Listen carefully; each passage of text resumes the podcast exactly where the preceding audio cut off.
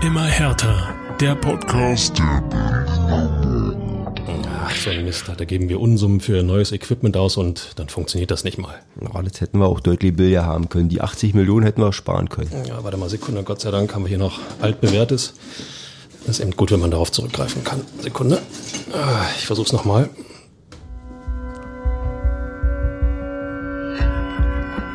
Immer härter. Der Podcast der Berliner Morgenpost. Tja, Montag und da sind wir schon wieder im Immer härter Podcast der Berliner Morgenpost und äh, ich begrüße mir gegenüber und ich darf sagen, das ist eine absolute Weltpremiere in eurem Lieblingspodcast. Ich begrüße den neuen Trainer von Hertha BSC, Sebastian Stier. Wir sind, wir sind schon sehr, sehr, sehr weit fortgeschritten. Noch ist nicht sicher, aber ich übernehme nur, wenn ich auch meine Jungs aus Pauli mitbringen kann. Denn ich bin ja bekannt dafür, dass ich, wenn ich was mache, dann ganz oder gar nicht. Ja, so kennt man dich und äh, natürlich ist die alles entscheidende Frage, lieber Sebastian, Alexander Nuri, ist er noch Trainer von Hertha BSC oder nicht? Aktuell ist es so. Ähm, aufgrund der Vorkommnisse so in der letzten Zeit bei Hertha war, war ich gestern schon ziemlich nervös, was da so der Sonntag noch bringen wird. Ähm, aber man hat Alexander Nuri das Vertrauen weiter ausgesprochen. Er wird auf jeden Fall die Mannschaft, so ist zu hören, in Düsseldorf betreuen und auf jeden Fall in dieser Woche auch weiterhin Trainer von Hertha BSC sein. So, das nehmen wir zunächst mal mit, aber natürlich müssen wir über, über Nuri sprechen. Ähm, nach dem Sieg äh, vor gut einer Woche in Paderborn, 2 zu 1, wir erinnern uns, hatte man so ein bisschen das Gefühl, ja, der Schalter ist vielleicht umgelegt, äh, bisschen mehr Selbstvertrauen ist da und äh, dann kam Köln und äh, ja, ein Tiefschlag 0 zu 5. Ich meine, zwei Spiele, da ist er doch schon am Ende der Nuri, oder nicht?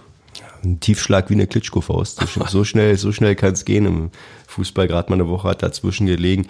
Ähm, ich denke auf jeden Fall die Art und Weise, wie sich die Mannschaft da präsentiert hat, die war bedenklich. Das Ergebnis war bedenklich, der Fußball war bedenklich. Ähm, auch eben diese Höhe gegen diesen Gegner. Ich meine, müssen wir uns nichts vormachen. Erst der FC Köln hat eine gute Partie gespielt, aber das ist keine Übermannschaft. Im Gegenteil, das war eine Mannschaft, die sogar in der Tabelle noch hinter Hertha stand und die hat Hertha nach allen Regeln der Kunst auseinandergenommen und das war auf jeden Fall so in dieser Form ein sehr, sehr denkwürdiger Nachmittag im Olympiastadion. Das sind so Vokabeln wie, wie Offenbarungseid und ähm, Bankrotterklärung, die dann immer wieder vorgeholt werden. Ich finde, die passen aber äh, total gut. Kein Aufbäumen, ähm, kein Kampf, auch nach dem, nach dem ersten Gegentor schon nicht, wie ich finde äh, kein Einsatz für den anderen. Jeder äh, war in irgendeiner Form nur mit sich selbst beschäftigt. Ähm, so kann man die Klasse nicht halten. Also da hatte man auf jeden Fall das absolute Ergebnis der Vorkommnisse der letzten Monate. Alles, was sich so in den letzten Wochen und Monaten bei Hertha BSC zugetragen hat, ähm, kulminierte in diesem Samstag, in diesen, in diesen 90 Minuten, hatte man das Gefühl, die Mannschaft war extrem leblos. Ich würde würd sogar noch äh, extrem weitergehen oder sagen zumindest, also seit ich Hertha-Berichterstatter bin, habe ich noch nie so eine leblose Hertha-Mannschaft gesehen. Das ist jetzt auch nicht so lange, aber auch äh, ja aus Fernsehzeiten kann ich mir nicht dran erinnern, dass ich irgendwie mal eine Mannschaft gesehen hätte, die sich wirklich so aufgibt. Ähm, dazu auch sinnbildlich das Statement von Niklas Klar, äh, Stark, das ich bis heute nicht verstehen kann. Also der meinte allen Ernstes nach dem Spiel, naja, durch dieses frühe Gegentor, ähm, da war es dann so, ja, da, es war dann wie so ein Tiefschlag und dann ja, sind wir nicht mehr, da ist es schwer ins Spiel reinzukommen und dann sind wir nicht mehr über den inneren Schweinehund drüber weggekommen. Wo ich so denke, 0 zu 1 nach drei Minuten, das, da kommt ihr nicht mehr über den inneren Schweinehund? Das wollte ich gerade fragen. Wann ist das Tor gefallen? Nach drei Minuten? Also bei 87 Minuten muss man zumindest ähm, irgendetwas noch versuchen und äh, gar nichts versuchen ist eigentlich der falsche Weg. Das war denn der wirklich der falscheste aller falschen Wege, muss man, muss man klar so sagen. Ähm, da war denn, man hatte auch das Gefühl, wirklich nach dem Tor ist das Spiel vorbei. Es waren drei Minuten, Rückstand, adios. Ich habe es am Fernsehen gesehen und äh, hatte irgendwo das gleiche Gefühl. Wenn du Niklas Stark ansprichst, ähm, klar kommt in solchen Momenten auch in den vergangenen Wochen immer wieder auch die Frage nach den Führungsspielern, die Spieler, die die, die Mannschaft irgendwo mitreißen können, wachrütteln können, ähm, den, den Blick äh, frei machen können für das, woraus ankommt. Ich finde keine. Wo sind die? Sebastian, hilf mir. Ja, das ist ein ganz großer Teil des äh, aktuellen Problems bei Hertha, dass nämlich diese Leute, sei es jetzt Niklas Stark, sei es Rune Jahrstein, sei es Karim Rekik, also wirklich auch Marco Grujic mit Abstrichen ne, aus dem vergangenen Jahr, alles Leute, die Leistungsträger waren, beziehungsweise die auch um, ein Gewicht in der Mannschaft haben, deren Wort Gewicht hat, ähm, die Gehörfinden bei den Mitspielern, die sind alle komplett außer Form. Die spielen teilweise eine gruselige Spielzeit und dann ist es natürlich auch schwer, wenn du mit dir selbst beschäftigt bist, irgendwie die anderen mitzureißen. Also wenn du selbst in einer Formkrise steckst, dann kannst du natürlich nicht irgendwo noch Führungsqualitäten ausstrahlen. Das ist ganz schwierig. Aber da steckt natürlich auch was drin, was ich vorhin schon zum Eingang äh, erwähnt hatte. Die Entwicklung, klar, äh, die Mannschaft ist schwer durcheinander gewürfelt worden. Die Hierarchien, die sich über Jahre aufgebaut haben, ähm, die sind durcheinander gebracht worden. Wieder Ibisevic ist als Kapitän entmachtet worden. Der war ein ganz, ganz großer Faktor in der Kabine. Das gleiche trifft auf Salomon Kalou zu. Ähm, andere Leute dann wie, wie, wie Marvin Plattenhardt, der zum Kapitän bestimmt wurde, der auch, der zwar ein ruhiger äh, Vertreter ist, ein ruhiges Naturell besitzt, aber der natürlich aufgrund seiner sportlichen Leistung als Nationalspieler auch eine gewisse, ein gewisses Standing hatte. Der wurde dann zum Kapitän, als er sich mit der Rolle abgefunden hat, wurde er auf einmal gar nicht mehr eingesetzt, also auch komplett rasiert. Damals noch von Klinsmann, Nuri hatten jetzt auch nicht mehr eingesetzt. Ähm, Niklas Stark äh, zwischen Bank und Feld hin und her gependelt. Schwächere Leistung kann natürlich auch nicht dieser Führungsrolle nachkommen. Ähm, und so hat man es, dass man da jetzt gerade eine Mannschaft, eine Mannschaft ohne Hierarchie vorfindet, die völlig führungslos übers Feld taumelt. Und ähm, ja, das war dann irgendwie das Ergebnis, was man gegen Köln sehen konnte. Ich muss gestehen, ich hatte so ein bisschen die Hoffnung, dass äh, mit Alexander Nuri äh, zumindest wieder ein bisschen mehr Zug in die Kolonne kommt. Ähm, Klinsmann als ja, Glamour-Figur, als, als ähm, Frontfigur eines, eines irgendwie gearteten Härteaufbruchs, dass man ähm, dem vielleicht sportlich nicht hundertprozentig folgt, ähm, durchaus nachvollziehbar. Aber ähm, Alexander Nuri ist zumindest, ähm, ja, ich sag's mal, vernünftig ausgebildeter Fußballtrainer. Äh, kommt er überhaupt an bei den, bei den Spielern? Was meinst du?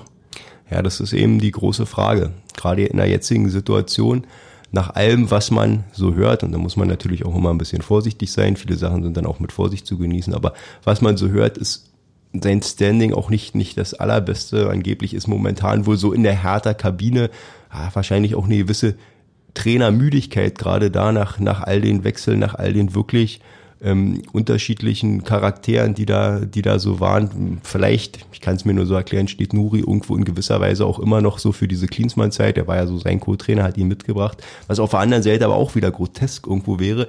Denn so dick war das Verhältnis zwischen den beiden auch nicht. Ähm, man darf nicht vergessen, die kannten sich eigentlich kaum. Ja, die Nur haben im Endeffekt bei Hertha das erste Mal äh, eng äh, tagtäglich zusammengearbeitet. Zusammengearbeitet, ne? genau. Jürgen Klinsmann, der hatte immer so diesen Hang, auch die Sachen ein bisschen anders darzustellen, als sie dann im Endeffekt ähm, waren war es, dass er und Alexander Nuri sich ähm, in den USA kennengelernt hatten, als Nuri da so hospitiert hatte bei Teams in der MLS. Ähm, die haben einen losen Kontakt gehabt, nett, sich nett unterhalten und als Klinsmann dann hier ähm, eben diese Anstellung bei Hertha fand, dann war das so für ihn, okay, das wird mein Co-Trainer.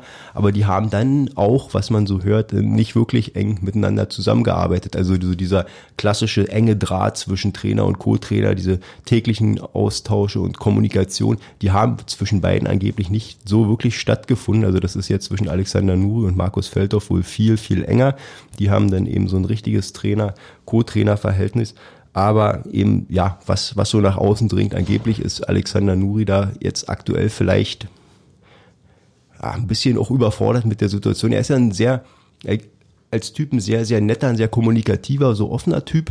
Und ist ja durchaus, ist ja, Entschuldigung, wenn ich dir ins Wort falle, ist ja durchaus äh, erstmal eine, eine positive Nummer. Keiner, der einen von oben herab äh, behandelt oder äh, Dinge fordert, die vielleicht gar nicht umsetzbar sind, sondern der äh, sozusagen sich präsentiert als äh, Jungs, wir sitzen alle im gleichen Boot, ich ruhe mit euch mit. Genau, das ist ja, ist ja nicht schlecht. Also das war ja so das, was man ähm, aus der Klinsmann-Zeit, was die Spieler da vermisst haben, nämlich äh, Klinsmann hatte zu keiner Zeit irgendwie aufkommen lassen, dass es ihnen um die Spieler geht oder dass er sich jetzt äh, vor die Mannschaft stellt und sagt so nach dem Motto, Jungs, ähm, ihr seid jetzt hier für mich das Wichtigste, wir gucken, wie wir zusammen diese Situation hier gelöst kriegen. Das war immer One-Man-Show, ähm, da war nie irgendwie die Mannschaft so im, als im Vordergrund als Gedanke und bei Nuri ist das schon ein bisschen anders. Ähm, wenn denn da wirklich was dran sein sollte, dass, dass eben diese lange Leine, die er den Spielern lässt, momentan eben nicht so das Richtige ist für diese Mannschaft, ja, dann frage ich mich auch natürlich, was, was will man denn haben als Spieler? Ja, möchte man jemanden haben, der einen in allen Sachen reglementiert, der dir vorschreibt, drei Stunden vorm Spiel darfst du nicht mehr aufs Handy schauen, ähm, morgens gibt's nur das und das zum Frühstück,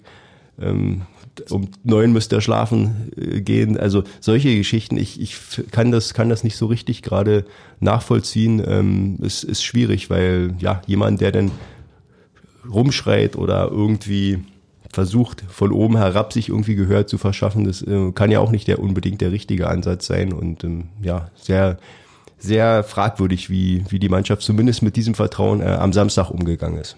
Genauso ist es, ähm, ist immer eine Frage, wie man mit ähm, Zugeständnissen umgeht, wenn man seine Hauptaufgabe vergisst, sprich äh, zumindest versucht, eine vernünftige Leistung abzuliefern. Und das haben die Herr Tana gegen Köln in, in keiner Weise, zu keiner Sekunde geschafft, dann äh, wirft das für mich auch ein ganz, ganz schlechtes äh, Licht äh, auf die Mannschaft und auf die Spieler an sich, ne, auf die Profis. Ja, das ist ja momentan so ein bisschen, bisschen auch der, die Stoßrichtung, ähm, die der Verein so vorgeben will. Michael Preetz und äh, Werner Gegenbauer haben gestern nochmal zur Mannschaft gesprochen. Gegenbauer kam extra noch vor der Trainingseinheit ähm, im strömenden Regen, ist dann in die Kabine marschiert. Ähm, das war beziehungsweise das kann man machen. Das ist natürlich auch immer so der, der klassische Krisenherd. Ne? Jetzt läuft's nicht, jetzt äh, kommt der Präsident, der spricht, dann geht in die Kabine. Das ist eine Sache, die ich persönlich nicht so ja, gutiere, die auch nicht machen würde. Ähm, Preetz hat dann auch noch ein paar Worte gefunden. Ganz klar, da ging es dann darum, eben die Spieler in die Pflicht zu nehmen. Ähm, für mich ist das auch so ein zweischneidiges Schwert, denn ich denke, im zum einen Teil, klar, diesen Auftritt gegen Köln, den kann man überhaupt nicht entschuldigen. Wenn man sich so über 90 Minuten verkauft, ähm, dann muss man ganz klar, ganz klar die Frage auch stellen, war das da die richtige Berufsausfassung, die man da hatte? Ist man denn für Samstag bereit? Ist man ein Bundesligaspieler, wenn man sich so zeigt? Aber auf der anderen Seite sind natürlich auch die Spieler irgendwo die Leidtragenden eben dieser ganzen Situation bei Hertha. Ähm, sie haben sicherlich nicht verbockt, dass sie jetzt äh, den dritten Übungsleiter in dieser Saison vorgesetzt bekommen. Und das ist ganz jeder, der irgendwie mal eine Fußballsaison hinter sich gebracht hat, äh, der weiß, wie, wie schwer das ist, dich da auf drei verschiedene Leute innerhalb weniger Monate einzustellen. Also klare Sache. Ähm, die Trainermüdigkeit hast du schon angesprochen. Ähm, keine Frage, die Spieler können nichts dafür. Das ist das eine. Das andere ist, äh, wir müssen über den Trainer sprechen, weil äh, jemand, der die Mannschaft nicht eingestellt bekommt und in der jetzigen Situation geht es ausschließlich um die Einstellung, nicht um irgendwelche fußballerischen Kabinettstückchen, Hackentricks oder, oder Shishi oder Tiki-Taka. Es geht ausschließlich um die Einstellung. Äh, welcher Trainer kann jetzt helfen? Die Frage muss einfach gestellt werden ja, das ist eben auch die Frage, die man, die man in Richtung, Richtung Mannschaft stellen äh, müsste. Welcher Trainer, Trainertyp wäre da jetzt gerade lieb? Also eher jemand von, von der Linie Felix Magath? Weiß ich nicht. Ist schwierig. Ich konnte natürlich irgendwo auch diesen Schritt nachvollziehen, dass man, dass man versucht hat, zumindest mit Alexander Nuri jemanden im Amt zu lassen, der die Mannschaft schon über gewisse Wochen gesehen hat. Denn ähm, da können wir uns nichts vormachen. Die Zeit wird halt einfach knapp für Hertha. Wenn man jetzt nochmal jemand einführen würde. Der braucht eine gewisse Zeit, auch um die Mannschaft, um die Spieler kennenzulernen, äh, um, um zu sehen, wie, welche Stärken sie haben, welche Schwächen, wie sie funktionieren. Und dann sind wir Mitte März. Und dann ist, könnte es unter Umständen ähm, schon zu spät sein. Das, das ist ganz schwierig. Ich habe äh, während dieser ganzen ähm, ja, Situation oder den Samstag über auch den Markus Gistol äh, sehr verfolgt. Der ist ja in Köln als Feuerwehrmann geholt worden, sozusagen als totaler Retter in der Not. Dem hat man nicht zugetraut, der ist da sehr eisig empfangen worden. Also den, den wollte man in Köln nicht wirklich von Seiten des Publikums, wurde auch in den Medien scharf angegangen und hat, der hatte auch nicht einen wirklich guten Start, aber wie der das inzwischen macht und wie der die Mannschaft eingestellt hat und wie sehr die auch inzwischen seine Handschrift trägt, ähm, das, das war schon beeindruckend. Und ähm, das ist eine Sache, die mir aktuell bei Hertha völlig abgeht. Man hat in den 90 Minuten nicht mal ansatzweise gesehen, welche Art von Fußball die, die Mannschaft spielen will. Und das ist, das ist natürlich ein Problem. Also das muss sich Alexander Nuri dann eben auch ankreien. Dafür ist er dann doch lange genug schon da. Und dass da gerade überhaupt nichts zu sehen ist, gerade auch wenn man die individuellen Fähigkeiten der Spieler nimmt, das ist natürlich äh, sehr schwierig.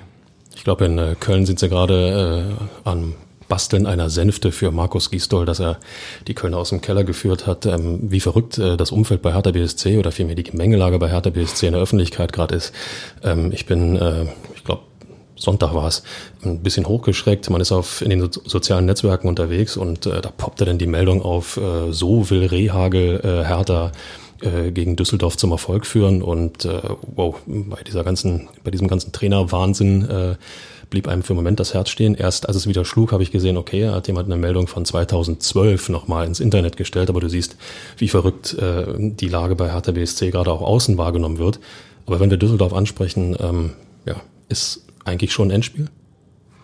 Es ist auf jeden Fall, also ein Endspiel ist es nicht, da ja Hertha immer noch auch auf die Fortuna sechs Punkte Vorsprung hat. Aber es ist ein extrem wichtiges Spiel. Denn ähm, wenn man sich den Trend anguckt oder die Entwicklung, Düsseldorf hat jetzt das letzte Spiel gewonnen, Hertha ähm, ja diesen desaströsen Auftritt gegen Köln gehabt und Hertha hat zum wiederholten Male verpasst, ähm, sich eine sehr, sehr komfortable Ausgangssituation zu schaffen. Man hatte neun Punkte Vorsprung auf ähm, die direkten oder auf die Abstiegszone. Man hätte mit Köln einen weiteren Konkurrenten distanzieren können. Das hat man schon gegen Mainz nicht geschafft, auf eine ähnliche Art und Weise.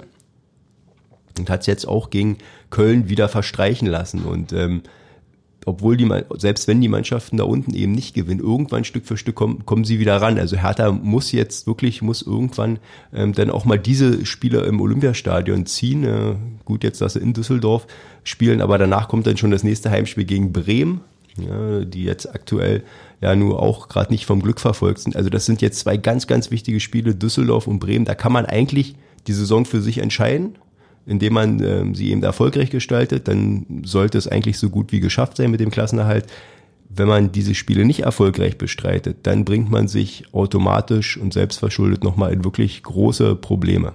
Und äh, nicht nur fußballerisch, sondern ähm, auch was die Zukunft bei Hertha angeht. Ähm, sollte die Klasse nicht gehalten werden, ich meine, damit muss man sich zwingend auseinandersetzen, ist das auch immer die Frage, äh, inwiefern dann ähm, der Anspruch, äh, den Hertha in dieser Saison ähm, auch durch den Investor Lars Windhorst ähm, geäußert hat und die Wirklichkeit noch zueinander passen. Ähm, ich fand ganz interessant, im Manager-Magazin sind äh, Werner Gegenbauer und Lars Windhorst gerade ähm, interviewt worden. Und da sind äh, hier und da durchaus, wie ich finde, ein paar bemerkenswerte Aussagen ähm, getroffen worden, was auch die Hertha-Zukunft angeht. Bevor wir darauf eingehen, äh, möchte ich zunächst nochmal einen lieben Gruß, einen speziellen Gruß an den immer noch hochgeschätzten Kollegen Uwe Bremer äh, hinausschicken, der das Geschehen bei Hertha natürlich weiterhin interessiert und, und sehr, sehr aufmerksam verfolgt und ähm, auch äh, aufgrund dieses Interviews die eine oder andere Frage gestellt hat. Also liebe Grüße an dich, Uwe. Ähm, zum Inhalt dieses Interviews. Ähm, der, äh, der Lars, wie er ja doch äh, eine Zeit lang genannt wurde, Lars Windhorst hat ähm, äh, sich geäußert äh, zum Thema, dass er doch ausreichend Gehör findet äh, bei den härter Oberen. Ähm, ich zitiere mal aus diesem Interview. Äh, ich kann nur sagen, dass wir bislang ausreichend Gehör finden. Ich denke, dass ich die internen Diskussionen hier schon merklich anreichern konnte. So viel zum Thema Einflussnahme, oder? Ja, ich denke, alles andere wäre ja, wäre ja auch blauäugig zu vermuten. Also Lars Winters besitzt inzwischen durch seine Holding 49,9 Prozent der Anteile an der Profiabteilung von Hertha BSC und ähm, dass er dann gewissen Einfluss versucht auszuüben, das, das ist mehr, mehr als klar. Ich denke, das wurde auch also der letzte Eindruck, falls den jemand gehabt haben sollte, dass sich Lars Windhorst da irgendwie aus dem Geschehen hält, der ähm, sollte spätestens mit der Pressekonferenz ähm, nach dem Abgang von Jürgen Klinsmann weggewischt worden sein. Also da wurde ja schon sehr deutlich, dass er da auch im, im Hintergrund sehr, sehr aktiv mitmischt und mitgestaltet. Aber das ist natürlich auch völlig legitim aufgrund äh, der Summen, die er da dem Club zukommen lassen hat. Mhm. Und ähm, was ich auch wieder bemerkenswert finde, jetzt gegen Köln waren, glaube ich, 40, äh, gut 40.000 im Stadion. 46. 46. 46 ist, finde ich, immerhin bei dem Wetter und äh, ich sag mal, der Vorgeschichte in den vergangenen Wochen bei Hertha sportlich eine durchaus beachtliche Kulisse. Ähm, jetzt kommt Lars Windhorst im Manager-Magazin und äh, spricht von einer 90.000 Mann-Arena und da hat Werner Gegenbauer klipp und klar gesagt, ich zitiere, ähm, auf das, was am optimalen Standort auf dem Olympiagelände machbar ist, ähm, das ist ein Stadion mit 50.000 Plätzen. Dafür könnten wir vom Berliner Senat auch Zuschüsse bekommen, wenn es überdacht ist, weil Berlin bislang keinen Veranstaltungsort von dieser Größe hat. So, 50.000, 90.000. Und schon haben wir den klassischen Spagat zwischen Anspruch und Wirklichkeit oder zwischen zwei ähm, sehr voneinander abweichenden Meinungen. Finde ich jetzt in dem Fall gar nicht so schlimm. Ist ja, ist ja legitim, wenn jemand ähm, da andere ja, ausrichtet oder andere Gedanken hegt. Ähm, ich war, erinnere dich an unsere Diskussion letzte Woche, als wir hier über äh, die Stadiondebatte gesprochen haben, war ich jetzt ein bisschen eher bei Winter, sage ich, okay, wenn du 90.000 Plätze bevorzugst, dann, dann lass es doch bei 76.000 schön sanierten Plätzen im Olympiastadion, reicht völlig auch aus. Ähm, Lennart Winters hat ja oft gesagt, dass er nicht aus dem Fußball kommt, dass er da auch eher äh, fachfern ist. Und ich denke, so eine 90.000 Mann Arena, also die übersteigt eigentlich bei jedem Verein der Welt irgendwo eine gewisse Kapazität. Also ich bin ähm, oft genug im Camp Nou beim FC Barcelona gewesen Und wenn die nicht Champions League spielen oder wenn nicht äh, Real Madrid kommt, wenn das Camp Nou dann Gift und Galle spuckt, ähm, dann sitzen da auch gut und gerne mal 65, 70.000 ähm, Fans, wenn es dann eben gegen Getafe geht oder gegen Sociedad San Sebastian. Das ist, ist immer noch eine überragende Zahl, aber es verliert sich total in diesem Stadion. Wenn da 60.000 Leute sitzen, ähm, dann denkst du, das ist halb leer. Es ist ja fast mathematisch gesehen auch. Und dann macht, dann geht eine Menge, eine Menge von der, von der Stimmung auch verloren. Ähm, ich denke, wenn das beim FC Barcelona so ist, dann wäre es bei Hertha BSC nicht anders. Also ich denke eher, ja, dass die, dass die Platzzahl, die ähm, Werner Gegenbauer da aufruft, doch die deutlich realistischere ist. Und das hat nichts damit zu tun, dass man nicht irgendwie groß träumt oder ja, diesen Think Big Gedanken irgendwie nachkommt. Das ist einfach die Realität im Fußball. 90.000 Plätze füllt kein Verein der Welt auf regelmäßig. Das klappt vielleicht in Dortmund, wo äh, gleich 35.000 da sind, wenn bloß das Licht im Stadion angeht. Aber äh, okay, die die wohnen wahrscheinlich auch da auf die, wohnen, drüber. die wohnen wahrscheinlich auch direkt, äh, campen direkt vorm Stadion, damit sie nichts verpassen. Nein, aber allein diese Diskussion 90.000, 50.000 Mann Arena, äh, ich find's immer ein bisschen bedenklich, wenn man es ähm, nicht schafft, dann doch nach außen mit einer Stimme in irgendeiner Form aufzutreten. Visionen ja, aber ähm, das äh, wirft doch in irgendeiner Form, ja, weiß ich nicht, ein komisches Licht darauf, was will Hertha, wo will Hertha eigentlich hin.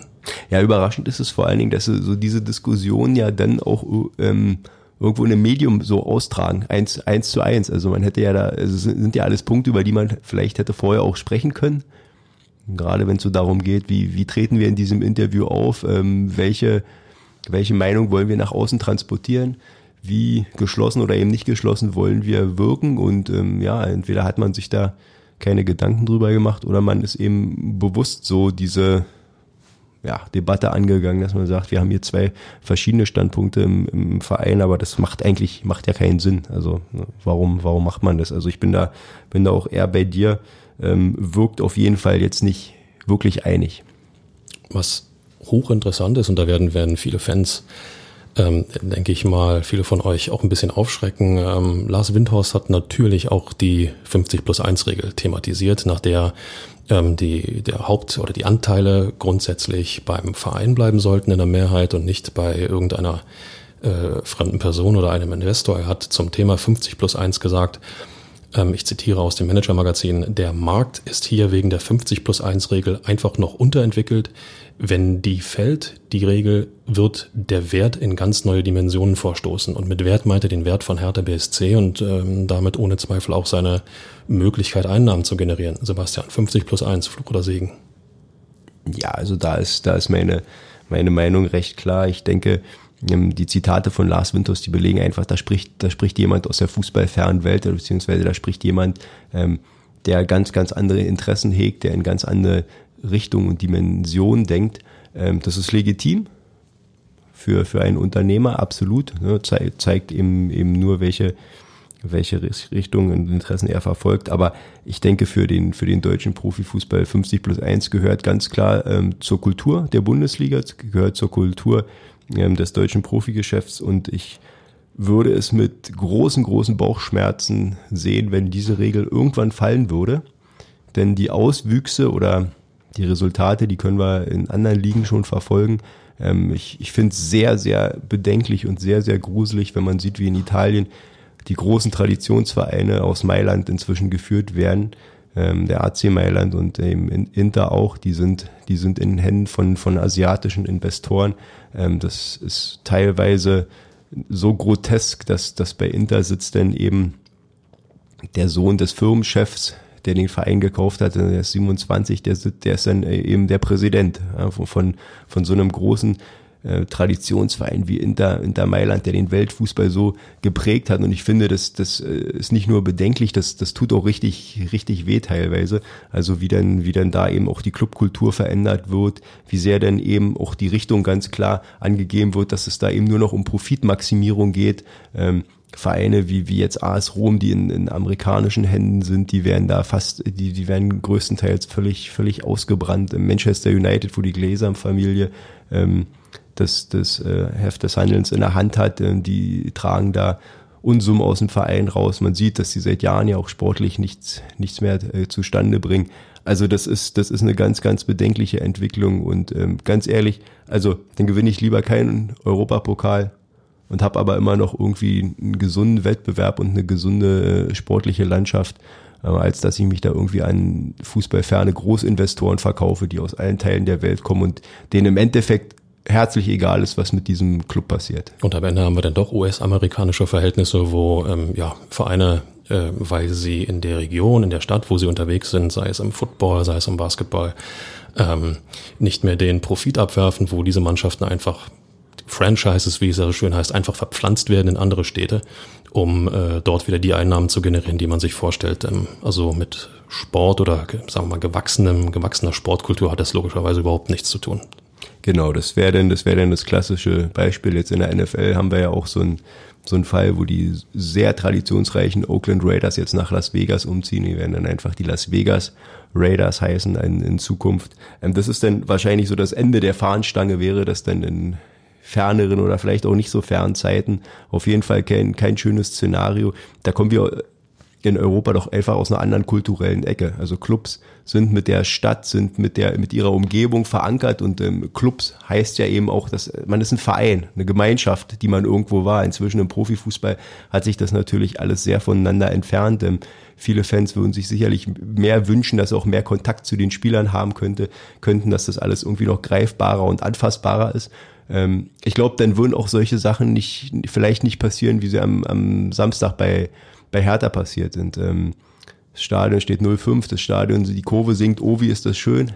Die, die pure Häme ähm, kommt trotz Reaktion des Publikums und ähm, ja, Niklas Stark, da ist er dann wieder, sagt dann eben nach dem Spiel, nee, also eine Kurve sind wir nicht gegangen, äh, wir haben ja keine Lust, uns verarschen zu lassen. Wer hat hier wen verarscht, ist die große Frage. Das ist dann gut, äh, das ist die Frage, aber auf der anderen Seite ist natürlich so eine Frage, Huhn oder Ei, ja, wer war, wer war früher?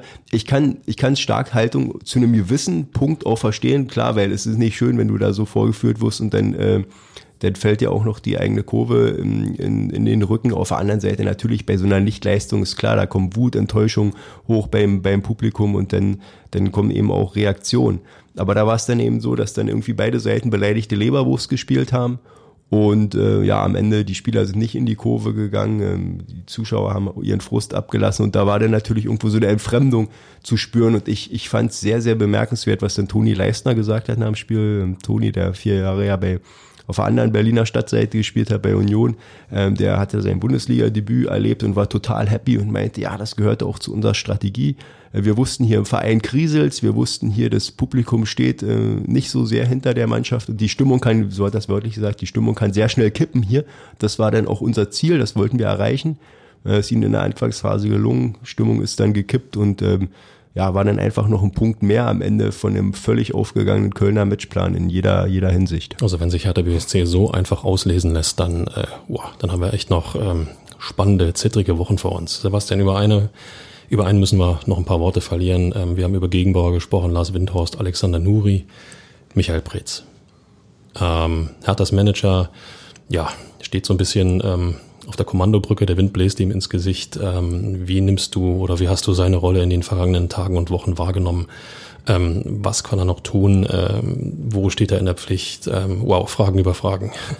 Oh, da könnten wir noch eine, könnten wir noch eine ganze Podcast-Sendung füllen, denke ich. Er ist jetzt inzwischen zu, nach Klinsmanns Abgang zu der absolut zentralen Figur avanciert, aber nicht auf eine glückliche Art und Weise, sondern er steht jetzt natürlich ganz, ganz stark im Fokus ähm, drei Trainer in einer Saison. Das geht immer auf den, auf den Sportdirektor zurück und mir ist in den letzten Tagen immer wieder ein Satz von ihm in Erinnerung gekommen, den er während der Pressekonferenz eben nämlich nach Klinsmanns Abgang gesagt hat. Und da hat er gesagt, ähm, in so einem Verein, und das ist in Unternehmen ähnlich, da muss es am Ende immer jemanden geben, der die Entscheidung trägt und trifft.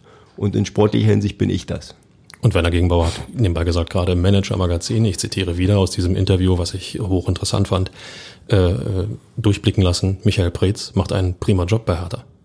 Die beiden sind ja sehr, sehr eng quasi miteinander verbandelt über all die Jahre und das, das muss auch, das muss auch gar nichts Schlechtes sein. Und es wird ja auch oft so dargestellt, nicht, dass das da so eine Nibelungentreue zwischen den beiden herrscht. Aber ich denke, wenn man da eine gewisse Einigkeit hat, dann ist es auch, ist es eigentlich für den Prozess oder äh, für das tägliche Geschäft nur sehr gut. Das ist jetzt das Gegenteil von, von dem, was wir gerade besprochen haben mit Werner Gegenbauer und Lars Windhorst. Aber auf der anderen Seite, um nochmal darauf zurückzukommen, was ich gesagt habe, eben diese Verantwortung, in der er sich sieht, Also oder beziehungsweise als Entscheidungsträger, der er ist, da muss er auch die Verantwortung dafür tragen. Und für, wenn man sich die Entscheidungen anguckt, die er in dieser Saison getroffen hat, ähm, dann sind die alle größtenteils nicht nur nicht glücklich, ähm, sondern absolut auch ein Grund dafür, dass Hertha jetzt so dasteht, wie sie gerade dastehen. Ich versuche mal eine Lanze zu brechen für, für Michael Preetz. Er hat äh, sich äh, zu Saisonbeginn für Ante Czovic als Nachfolger von Paul Dardai entschieden.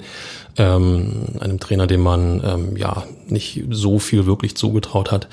Und äh, als dann der Deal mit Last Windhorst unter Dach und Fach war, wäre ja auch die finanzielle Möglichkeit da gewesen, einen ähm, ja, besseren Trainer, nenne ich es jetzt mal, irgendwo an Land zu ziehen.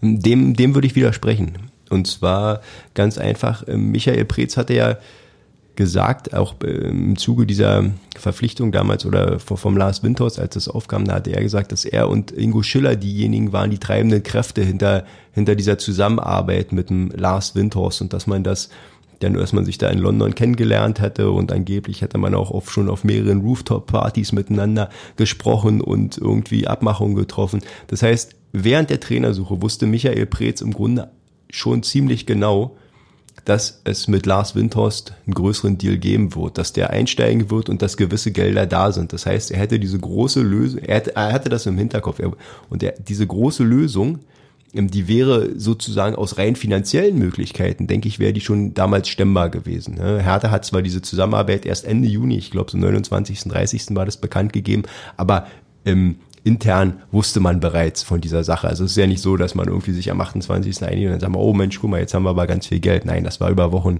das war über Wochen bekannt und das wusste auch Michael Preetz.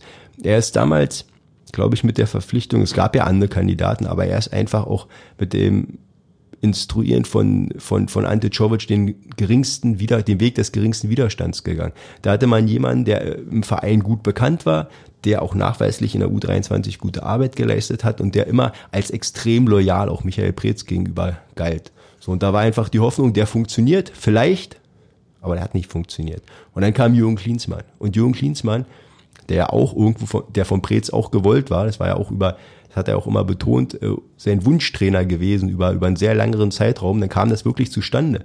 Aber der Unterschied zwischen Kovic und Klinsmann, der ist viel zu groß, denn alles, was ich gerade angesprochen habe, dieses ruhige, ausgeglichene Wesen, diese Loyalität, alles, was Schovic hatte, da war Klinsmann das krasse Gegenteil, das absolut krasse Gegenteil. Also du hattest zwei, zwei extreme Pole auf den Trainerpositionen. Ja, und jetzt mit Nuri quasi jemanden, der da irgendwo in die Mitte fällt und der das Ganze ausbaden muss. Aber da sag ich, Michael Preetz hat mit seinen Trainerentscheidungen in dieser Saison auf zwei extremen Seiten des, des, des Teiches quasi irgendwie ange, angedockt mit seinem Boot. Und das war, das war, es ist aus meiner Sicht einfach mal ein normaler Fußballtrainer. Das hätte es vielleicht, vielleicht gebracht. Das ähm, blicken wir mal auch äh, auf die nächste Saison. Ich glaube, da steht Michael Preetz ultimativ in der Pflicht, ähm, den Klassenhalt natürlich vorausgesetzt, dass, ähm, wie du sagst, ein normaler Trainer kommt, auch mit einem, mit einer ähm, normalen Vorgabe, wie äh, in welchem Tempo das die Entwicklung äh, vonstatten gehen soll. Und er steht auch in der Pflicht, entsprechend die Mannschaft so äh, ja, zu justieren, dass man diesen Ansprüchen des Big City Clubs und vielleicht mal nach Europa schienen auch gerecht wird. Also ich glaube, ähm, eben habe ich versucht, für ihn eine Lanze zu brechen. Unterm Strich müssen wir feststellen, Michael Preetz steht mehr denn je in der Pflicht für Hertha BSC. Ja, das, das denke ich auf jeden Fall. Und gerade jetzt auch in dieser Situation, also er war ja ähm, am Samstag ja noch nach dem Spiel nicht, nicht zu sprechen für die, für die Öffentlichkeit, für die Journalisten am Sonntag ähm, ja im Grunde auch nicht. Er hat zwar zur Mannschaft geredet, gut, jetzt hat er sich via Bildzeitung gemeldet, aber ähm, das sind jetzt nicht in dieser Form die öffentlichen Auftritte, die man dann vielleicht in so einer Situation auch, auch erwartet von jemandem, der sich dann als starker Mann eben auf der Kommandobrücke gibt und sagt, so ich trotz jetzt mal dem Sturm. Na klar werden da unangenehme Fragen gestellt, das ist ganz, ganz normal. Aber die kann man, die könnte man dann eben eben auch beantworten, denke ich. Und ähm, ja, da hat er gerade nicht, nicht so ein glückliches Bild abgegeben. Ist, glaube ich, auch so insgesamt, also wenn man die Spieler bewertet ne, und die Trainer bewertet und jeder wird irgendwo bewertet im Fußball, dann ähm, ist es sicherlich nicht seine, seine beste Spielzeit, auch wenn man sich jetzt die ähm, Verpflichtungen anguckt bei den Zugängen, also jetzt auch im Sommer Marius Wolf, äh, der funktioniert eigentlich im Grunde wenig. wenig sehr, bis gar nicht, sehr ja. wenig bis gar nicht. Äh, Ertrag ist, ist da sehr, sehr gering.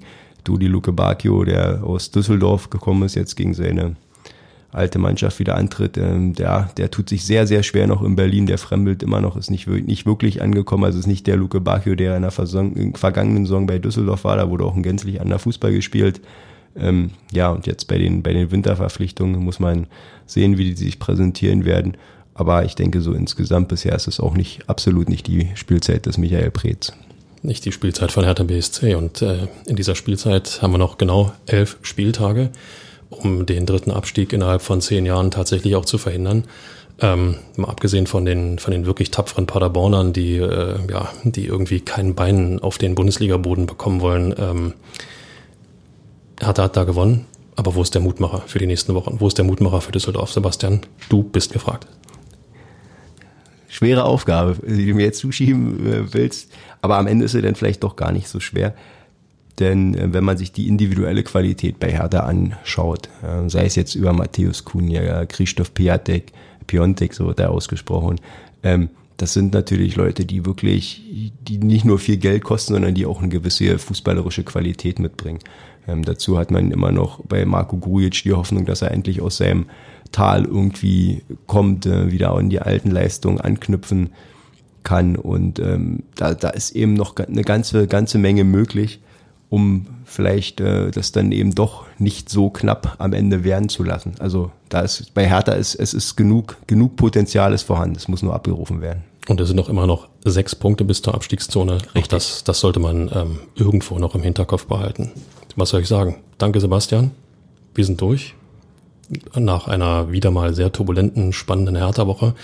Mir bleibt festzuhalten, kommt gut durch die Woche. Ähm, wir schauen natürlich am Freitag auf die Partie in Düsseldorf, die ohne Zweifel unglaublich wichtigen Charakter hat, sind äh, am nächsten Montag äh, wieder für euch da und ähm, in diesem Sinne. Adios. Die Nachspielzeit beträgt eine Minute. Diese Frage ist wohl so alt wie das Spiel selbst. Wem gehört der Fußball? Okay, erstmal denjenigen, die im Sportgeschäft für das Spielgerät auch wirklich bezahlen. Aber das Spiel als solches? Etwa den Verbänden und Beratern, die damit immer noch mehr Geld verdienen wollen? Den Investoren, die das gleiche Ansinnen haben? Vielleicht den Familien, die sich im Stadion einen schönen Nachmittag machen wollen? Oder etwa doch wieder den verstärkt pyrozündenden Fans, die eine sogenannte Fußballkultur verteidigen wollen, die sie selbst eingeführt und allen anderen übergeholfen haben? Meine Meinung dazu ist ganz klar. Der Fußball gehört allen, unabhängig von Geschlecht, Hautfarbe, gesellschaftlichem Stand, religiöser Ausrichtung oder sonst welchen konstruierten Unterschieden. Wer das immer noch nicht verstanden hat, dem lege ich den Film Das andere Finale ans Herz. Dieser Film dokumentiert das Spiel zwischen Bhutan und Montserrat, die 2002 am Ende der Weltrangliste standen und am Tag des WM-Finals zwischen Deutschland und Brasilien gegeneinander spielten. Aus purer Freude am Spiel. Genau das ist es, was jedem von uns ins Stadion treibt. Auch wenn Freude am Spiel von Hertha BSC gerade nur schwer vorstellbar ist.